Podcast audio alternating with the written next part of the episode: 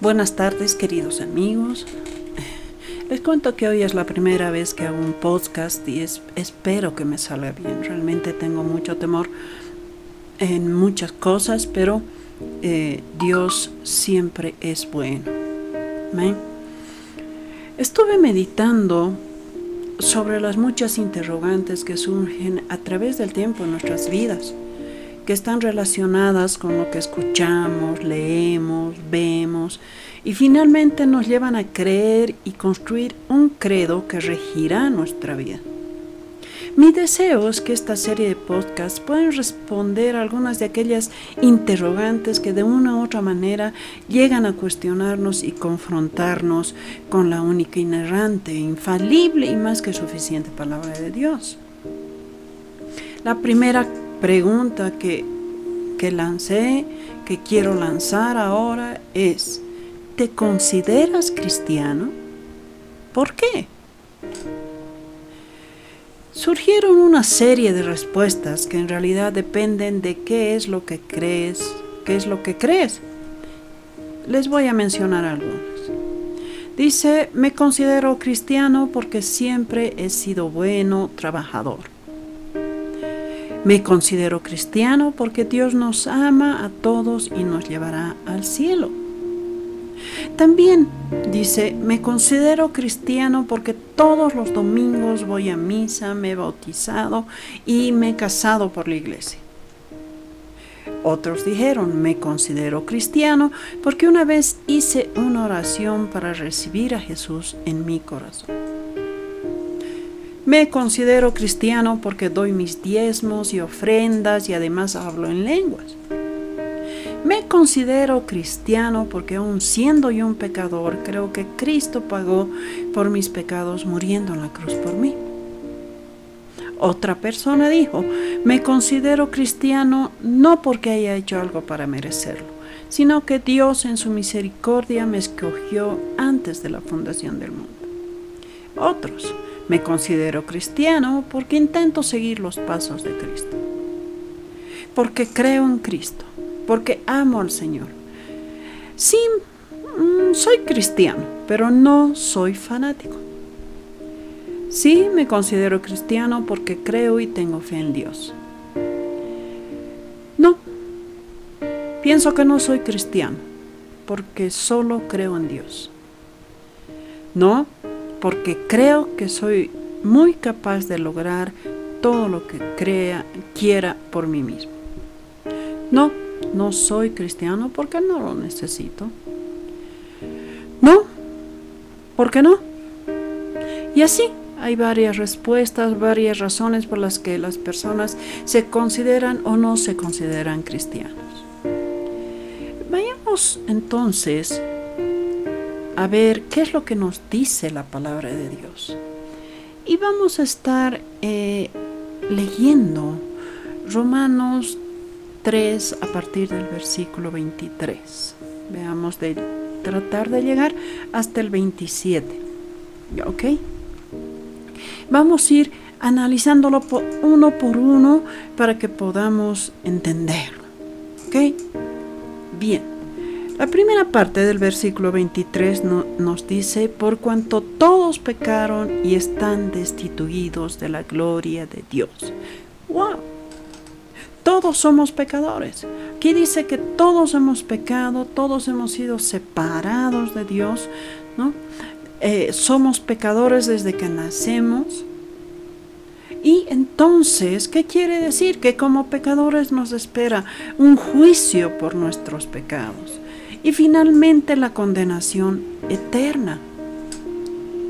Muchos, muchos, muchas personas piensan que por lo que hacen, por sus obras, ellos están siendo justificados. No, ellos están siendo salvados de la condenación. Pero en Isaías 64, 6 dice que nuestras obras son como trapo de inmundicia entonces necesitamos una justificación delante de Dios. Necesitamos algo que realmente pueda acercarnos nuevamente delante de Dios, declararnos justos delante de Dios, ¿no? Y ninguna de las obras que nosotros hagamos son suficientes para eso. Veamos cómo se puede lograr esto. Dice, si seguimos leyendo, dice, siendo justificados gratuitamente por su gracia. Siendo justificados gratuitamente por su gracia. ¡Wow! Dios, Dios mismo nos ofrece una justificación. Es completamente gratuita. Es un regalo de Dios. Por eso dice que es por gracia, porque es un regalo de Dios. Es un regalo de Dios. Es gratuita. Si vemos, y voy a pedirle si podemos ir a Efesios 2, 4, 5, ahí dice, pero Dios que es rico en misericordia, dice, por su gran amor con que nos amó, aun estando nosotros muertos en pecados, nos dio vida juntamente con Cristo. Por gracia sois salvos. ¿Se dan cuenta? Es, es, la misericordia de Dios, es el amor de Dios que provee un camino de justificación para poder acercarnos a Él y tener una relación con Él. Ahora, el hecho de que diga que es gratuita no quiere decir que no valga nada, sino que es tan cara, cuesta tanto que nosotros no podríamos comprarle a Dios esta justificación. ¿Por qué? porque vale la sangre de su Hijo. Si seguimos leyendo de donde lo hemos dejado, dice, mediante la redención que es en Cristo Jesús, a quien Dios puso como propiciación por medio de la fe en su sangre. Eso es lo que cuesta esta justificación, la sangre de Jesucristo. ¿Y cómo se la puede alcanzar? Por medio de la fe en este sacrificio de Cristo en la cruz del Calvario. La fe es muy importante para alcanzar esta salvación, ya que sin ella es imposible lograrlo. Por eso dice, a quien Dios puso como propiciación por medio de la fe en su sangre fe en su sangre, fe en su sacrificio. Efesios 2, 8 y 9 nos, nos refuerza este concepto. Dice, porque por gracia sois salvos por medio de la fe. Y esto no de vosotros, pues es don de Dios. Aún la fe Dios nos la da para que nadie se gloríe de que ha hecho algo para alcanzar esta salvación no, no es suficiente resaltar una y otra vez que la gracia y la misericordia de Dios son la base de la salvación. Ninguna obra, jamás ninguna obra del ser humano va a poder sustituir la fe en Cristo. ¿Me entiende? O sea, somos pecadores, sí, pero podemos ser justificados nuevamente, podemos acercarnos nuevamente a Dios mediante la sangre, mediante la fe en el sacrificio de Jesucristo. ¡Wow! Es fantástico. ¿Y qué es lo que sigue en lo que estábamos leyendo? para manifestar su justicia a causa de haber pasado por alto en su paciencia los pecados pasados. O sea, Dios mismo provee la justificación, da a su Hijo para que muera por nuestros pecados. ¿Para qué? Para manifestar su justicia. Para que alguien pagara por los pecados nuestros, para que nosotros no paguemos por ellos.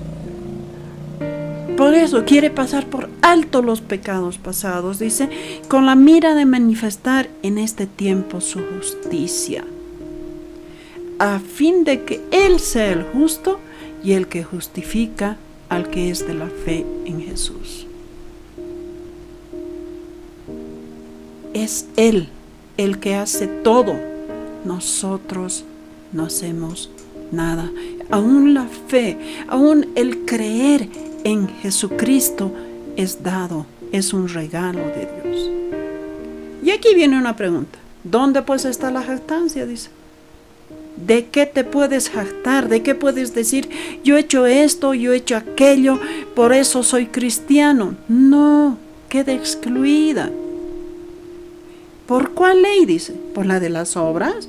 No, sino por la ley de la fe.